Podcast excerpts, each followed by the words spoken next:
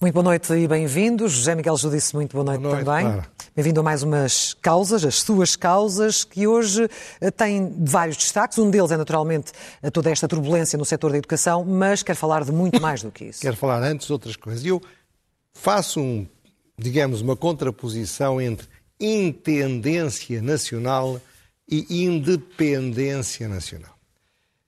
Os temas que eu vou falar, incluindo o da educação, são temas cruciais para aquilo que é, ou se pode chamar, a independência nacional. Sim.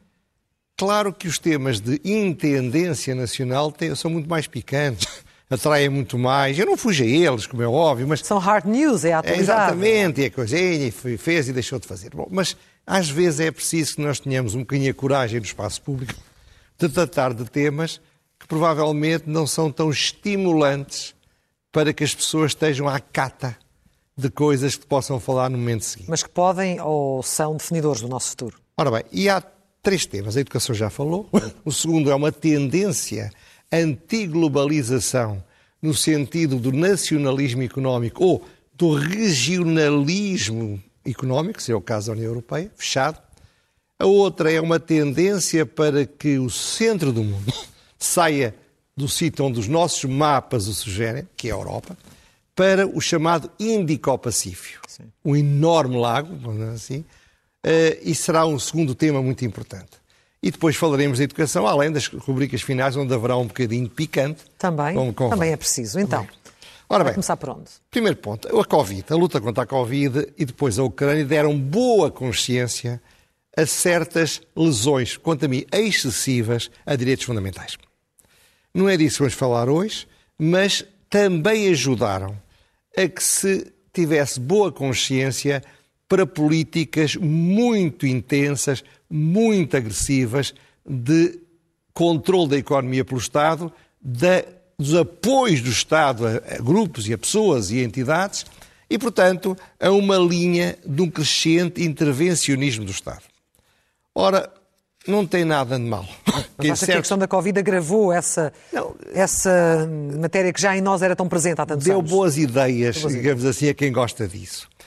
Não, repito, não, não sou contra a intervenção do Estado na economia, sou apenas contra o que está a acontecer. E repare, o que é que está a acontecer, isso é o que eu acho que é muito grave, é que há uma tendência, sobretudo, a crescer nos Estados Unidos curiosamente, o centro do mundo, o país mais desenvolvido, o país onde se pensaria que isso menos interessava, que é no sentido de criar políticas industriais, subsidiar brutalmente certos setores, certas indústrias que os Estados Unidos entendem que são importantes para o futuro, criar dificuldades ao investimento estrangeiro em, nos Estados Unidos, que é altamente escrutinizado, e criando dificuldades à exportação, para muitos países do mundo. Mas isso ainda na linha do, do Presidente Trump, de América Primeiro, eh, criar emprego? Claro, é a América Primeiro. Eles, eles no fundo, atacam-se todos, mas basicamente fazem o mesmo. A política do Biden seguiu completamente a política do, do Trump nesta matéria. Ora bem, os dados quantitativos que eu agora vou revelar e que vão surgir no ecrã são verdadeiramente surpreendentes para quem não acompanha isto e são tirados, em parte, de uma investigação feita pelo Economist, um relatório muito bem feito. Primeiro, 90%, países que têm 90% do PIB mundial, portanto, praticamente todos os grandes, eh, têm políticas industriais ativas, isto é, políticas em que o Estado determina onde se deve ou não se deve investir. Segundo, os subsídios, que neste momento já estão determinados, sobretudo nos países mais ricos, são da ordem dos bilhões, bilhões em moeda portuguesa. Nos Estados Unidos dizia trilhões. Trillions. Para dar apenas um exemplo, é eh, o que está previsto se todos os sete maiores países, depois dos Estados Unidos, têm uma economia de mercado, resolverem subsidiar com a mesma percentagem do PIB que os Estados Unidos estão a subsidiar, os subsídios juntos correspondem ao PIB da Indonésia, que é a 15ª potência mundial em dimensão do seu próprio produto interno. Mas isso pode vir a ter um, um impacto brutal. Tem um impacto brutal. No, no São os tais riscos e as consequências. Depois, o investimento estrangeiro, em parte por causa disto, desde 2007 a 2021, em 14 anos, passou de 5,3% do PIB mundial para 2,3%. Isto é, o investimento estrangeiro reduziu-se para menos de metade, o que é uma tendência que vai na mesma linha do tal nacionalismo económico que eu referia. Está-se a falar cada vez mais do risco de excesso de capacidade. Como todos os países estão a subsidiar os mesmo tipo de indústrias, é muito provável que daqui a algum tempo estejamos a ter produção desses produtos a um nível que são excessivos para a procura mundial, uhum. com as consequências que daí decorrem. E por isso eu diria que agora é preciso que vejamos os efeitos. Não é novo. O Sr. Colbert, ministro do Luís XIV, propôs aquilo que se fez chamar o mercantilismo, que era a ideia de que a economia francesa devia ser autossuficiente, devia criar indústrias, devia desenvolver-se e que era preciso não se preocupar muito com o exterior. E a França era, na altura, a primeira potência mundial, correspondia, afinal, aos Estados Unidos no nosso tempo. Ora, isto, estas políticas tiveram sempre o mesmo tipo de efeitos ao longo da história. Primeiro efeito, provocam custos acrescidos para os consumidores, para o povo. Para aqueles que não trabalham nos setores protegidos ou não são os beneficiários dos subsídios. Não estimulam a concorrência. Claro. Segundo, propicia um aumento exponencial da corrupção. Uhum. Sempre que há subsídios brutais, os insiders, os que têm acessos, obtêm vantagens, até porque são contratados para as obter. Terceiro, é inevitável o aumento de impostos. Porquê? Porque estes subsídios têm de ser pagos, não nascem zero. Ora, sobre isso é preciso ir carregar as outras empresas e os cidadãos, os consumidores, para com isso poder compensar os subsídios que são dados nos setores. Outra consequência, se um, país não pode criar subsídios à bruta, como está a fazer os Estados Unidos, e não haver reações. A União Europeia está a retaliar. E a resposta do Sr. Sullivan, que é o homem, o czar destas coisas nos Estados Unidos, é que espera perfeitamente os Estados, que a Europa faça o mesmo. José Miguel Júlio, vou apenas interrompê-lo, porque vou pedir ao assistente de estúdio que venha só afastar a gravata do microfone, ah, está sim, precisamente a criar é muito ruído ah, e a perturbar um, todos lá em casa, enfim, a fazer com que todos lá em casa não o sigam com, com, com tanta atenção. Mas estava eu a dizer, portanto, os efeitos, para além dos maiores custos para os consumidores, aumento de impostos a curto ou médio prazo, mais corrupção, porque os insiders chegam lá, depois, as retaliações em cascatas. Os Estados Unidos aumentam os subsídios, a Europa faz o mesmo. Depois, os Estados Unidos voltam a aumentar. Depois, começam outros países do mundo a fazer o mesmo. Vai aumentar a pobreza, pelo menos a pobreza relativa dos países do terceiro mundo, porque muitos produtos que são feitos em países do terceiro mundo passarão a ser feitos nos países mais ricos. É, evidentemente, muito mais caro para os cidadãos. Porque, evidentemente, o seu computador, o meu computador, se passar a ser feito nos Estados Unidos ou passar a ser feito em Portugal, passa a custar provavelmente o dobro do que custa atualmente. Uhum. E cria elefantes brancos, muito por causa da sobrecapacidade, que vêm apenas à, à cata dos subsídios e, quando os subsídios acabam, imediatamente se deslocalizam ou são apresentados à insolvência. Portanto, esta é uma tendência perigosa e há quem diga, não, mas isto é ótimo para Portugal. Ou para a própria União Europeia. Não, pois, é, é ótimo, não, é, tem essas consequências, mas disse-se que Portugal, como é menos desenvolvido, podem-se vir a instalar estas empresas. Só que estas empresas são empresas altamente sofisticadas. E muito provavelmente passaremos, passam ao lado de Portugal, mas se não passarem ao lado de Portugal, nós temos de alocar subsídios para isso que fariam falta para outras coisas e vamos sofrer, como aconteceu em outras épocas recentes em Portugal, empresas que era a número 1 ou a número 2 ou a número 3 da exportação de Portugal desapareceram, foram encerradas. Porquê? Porque acabaram o período de subsídios e deslocalizaram-se para outros países. Então qual poderia ser a solução, José Miguel? Ainda hoje a senhora van der Leyen anunciou um pacote, um plano, um grande plano de investimento para apoiar a transição tecnológica é nos 27, porque é preciso reagir, mas então qual é a solução? É não fazer nada também não pode não, ser. Não é não fazer nada, quer dizer, eu, eu, eu, eu não, volto a dizer a mesma coisa, o subsídio é um instrumento de política económica. O problema é quando os Estados Unidos dedicam a subsídios só para os micro... Uh, para o, ai, mi, mi, mi, ai, Só se lembra uh, da palavra em inglês, é? micro, microchips, ah, uh, microchips semicondutores, sim, sim. quando dedicam para isso subsídios equivalentes a 20% do PIB português, quando todos os especialistas estão a dizer que é esse tipo de, de, de, de produção vai se tornar altamente excedentária, nós vamos entrar nisso uns anos depois dos Estados Unidos e muito provavelmente vamos ter elefantes brancos que vão criar e custar imenso. Portanto, é preciso ter conta, peso e medida. E medida. É preciso resistir à pressão para que subsidie tudo o que se diz que é o futuro, decidido por burocratas. E todos nós sabemos que muitas vezes se dizia que o futuro era uma coisa e o futuro acabou por ser outra. Porquê? Porque prever o futuro é uma ciência que, sobretudo, os burocratas e os tecnocratas não sabem fazer. Mas nós também estamos com uma guerra económica. Muitos desses claro. componentes são, eh, são claro. feitos na China, por exemplo. Sim, claro. Eu não, não é? estou, repito, o que eu estou a dizer é atenção, porque vamos pagar isto caro. Sim.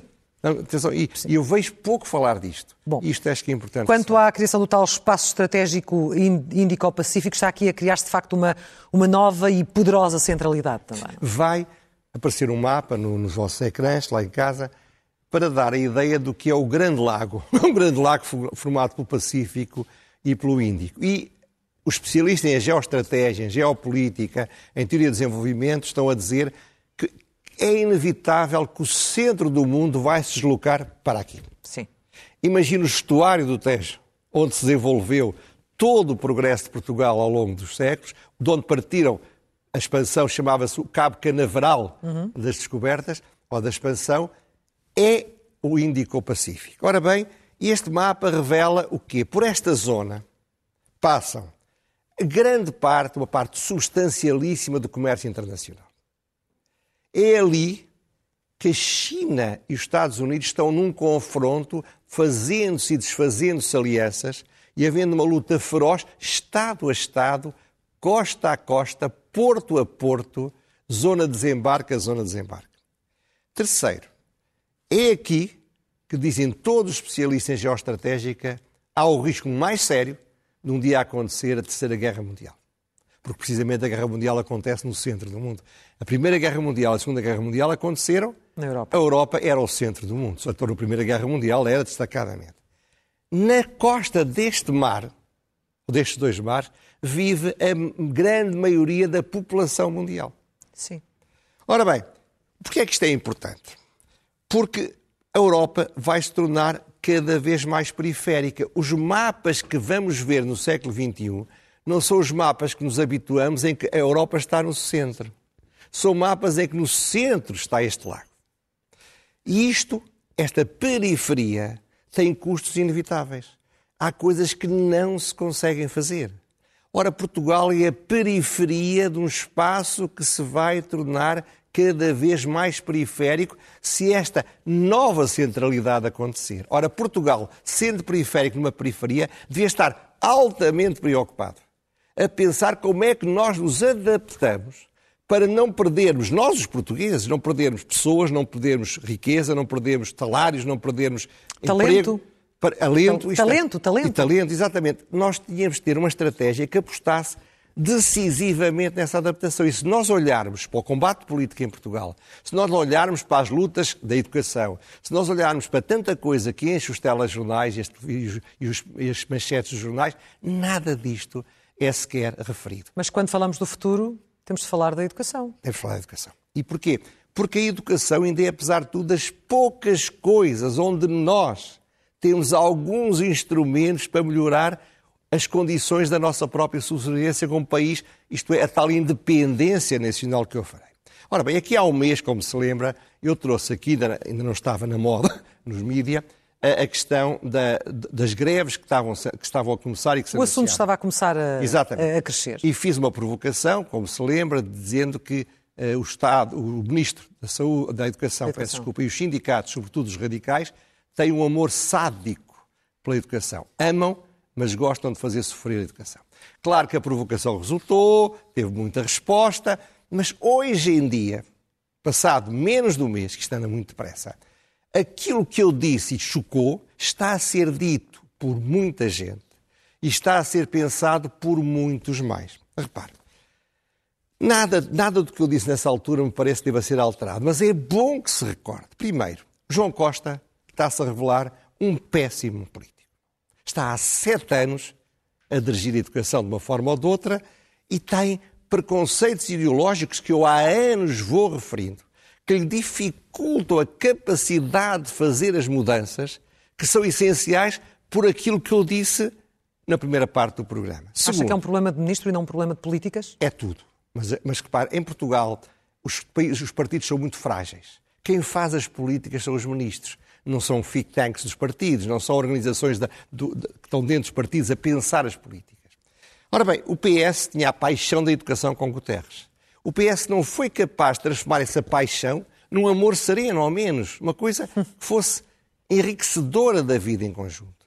Ao fim de sete anos, a paixão deu nisto. Porque nós não nos podemos esquecer que o PS está a governar há sete anos e este homem está há sete anos no governo.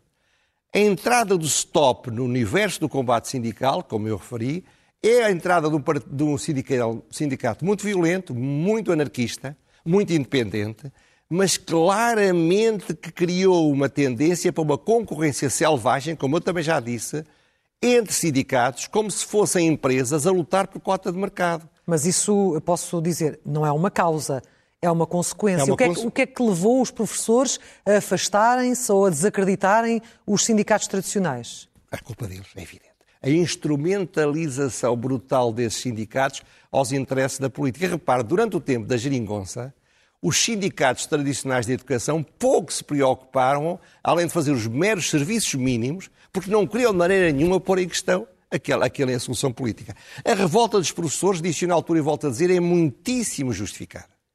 Mas o abuso do direito de greve é altamente nefasto e eu, estou contente por haver pessoas a dizê-lo agora, eu digo há muito tempo, como sabe, e porque o abuso do direito de greve provoca as reações inevitáveis dos pais, das crianças, dos, dos avós.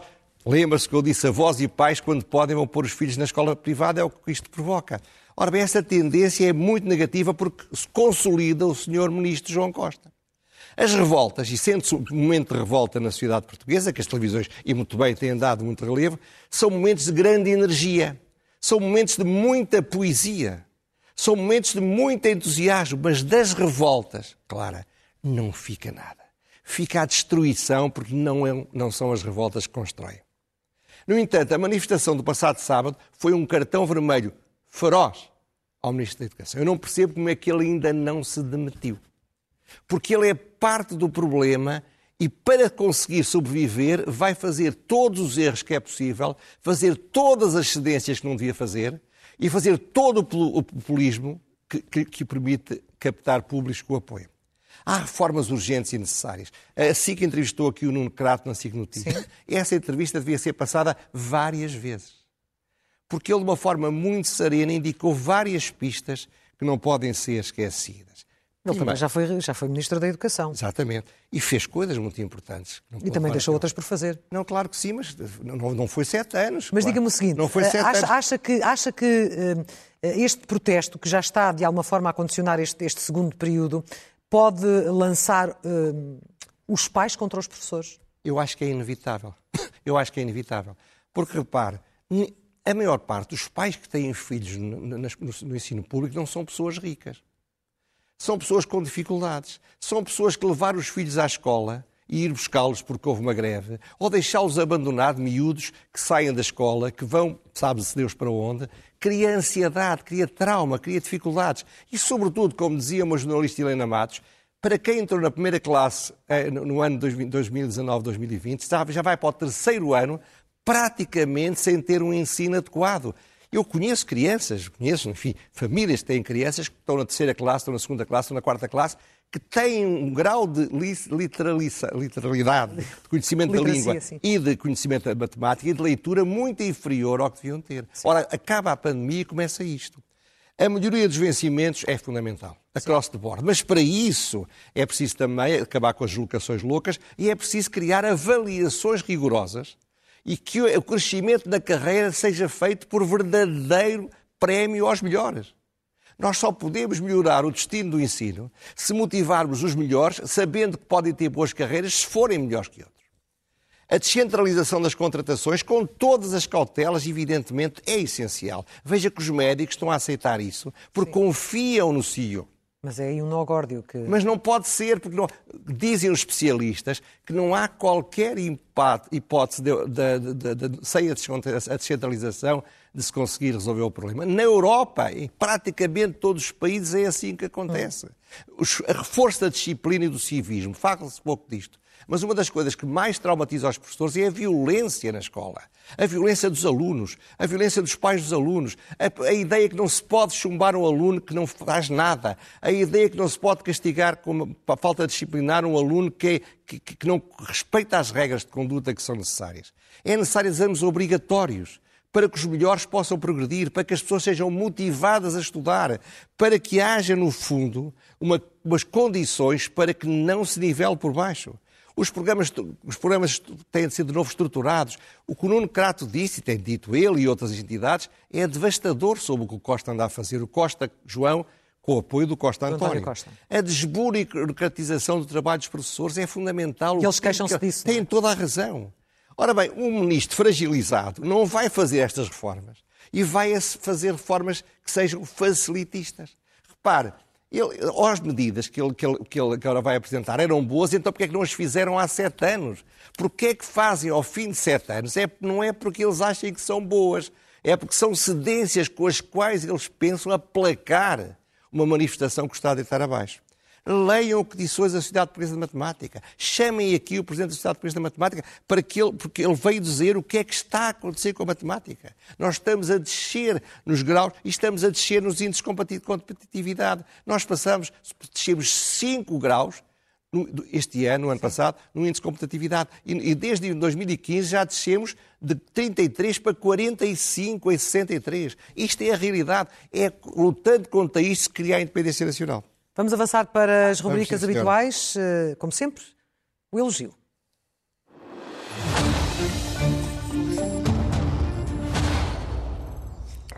Olha, o elogio é, é um, um sítio onde eu fui com os meus netos e fiquei completamente fascinado, que é o Quake, centro do terremoto de Lisboa.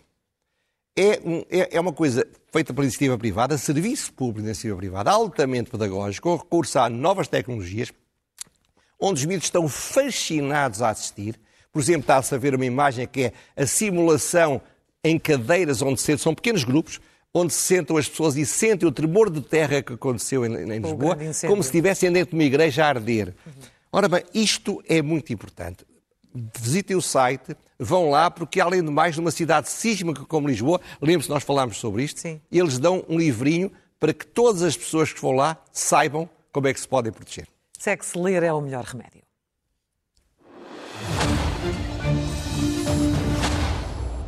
Ora bem, pela primeira vez vou propor que não leiam um livro e leiam outro. É, vão aparecer dois livros. Um é o livro do chamado, é, não sei como chama o nome, é, que é um senhor Príncipe Harry, que assina, Príncipe na sombra, e o outro é um livro chamado Mocidade Portuguesa, de Jorge Calado.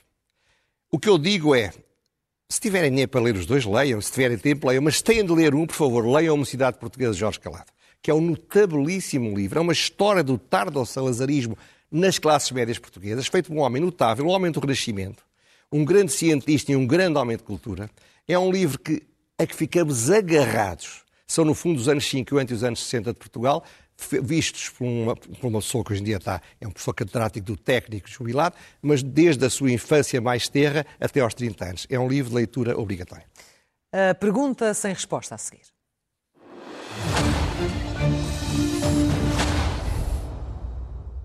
Ora bem, pode-se dizer tudo contra a lista de 36 perguntas. Uma delas é porque. Não foram eles... 50, como tinha sugerido, se foram só 36. pois sei, porque é que não fizeram logo isto ao princípio, há sete anos? Mas vai no bom sentido. Eu acho que é fizeram mal, deviam ter feito, mas que façam o mais depressa possível o melhor que forem feitos. A lista não é grande coisa, não está muito bem feita, foi feita à pressa, mas de qualquer maneira eu acho que merece louvor. Agora, algumas perguntas restam. Primeiro, a lista é uma espécie de sistema de, para ver se as pessoas acertaram totobola, isto é, se der cinco respostas ao contrário do que o governo espera, a pessoa já não pode ser ministro. É que isto não se faz com totobola. Por exemplo, uma pessoa pode ter perfeitamente uma conta no estrangeiro e merecer ser ministro.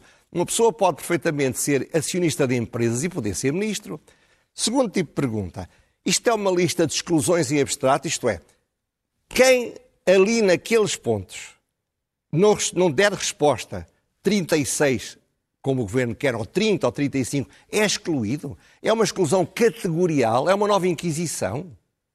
Se é judeu, não podes, ser, não podes ter liberdade de, de comércio. Se és na lista, não podes ser membro do governo. E terceiro, esta lista é para enviar para o Presidente da República. É que ainda não está claro isso. Será que o António Costa se transforma na bruxa má que dá a maçã envenenada à Branca de Neve? É evidente que o Presidente da República não pode ver isto, porque isso é torná-lo responsável daquilo que nenhuma lista resolve, que é a seriedade das pessoas. Ficam as perguntas. E é uma lista que deve ser aplicada aos atuais membros em funções do claro, Governo? Claro, e a outros car altos cargos de Estado também. Mas Esse é uma tipo lista que deve ser mantida um, fora do olhar público? Claro que sim, claro que sim, claro que sim. Porque senão não há ninguém de bom senso que aceite ser ir para o governo. E acabam por ser membros do governo só os tipos que começam aos 14 anos nos partidos e nunca saem dentro deles e não têm realmente nada a dizer. São os banais e os buçais, muitas vezes. Já no final, a loucura mansa.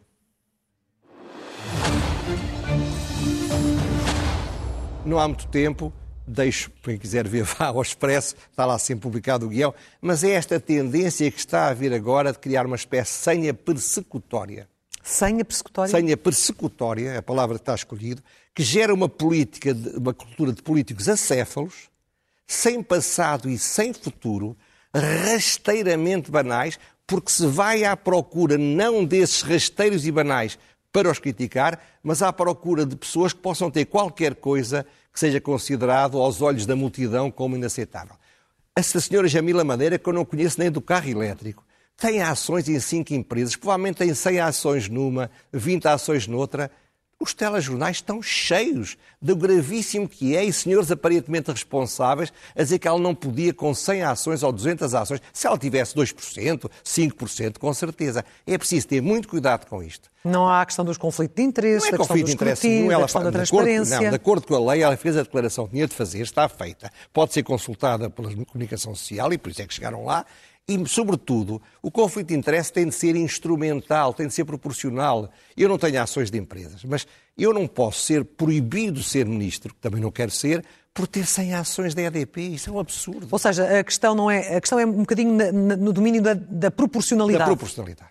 E, sobretudo, esta senha persecutória quem tem ações, quem é acionista de uma empresa, quem tem uma vida normal fora da política, vai fugir da política. E o que resta é gente de muito pouca qualidade. Mas o José Miguel Júdice concorda com a acumulação de um trabalho em part-time quando se é, quando se claro que sim, é, claro é deputado? Que sim, claro que sim.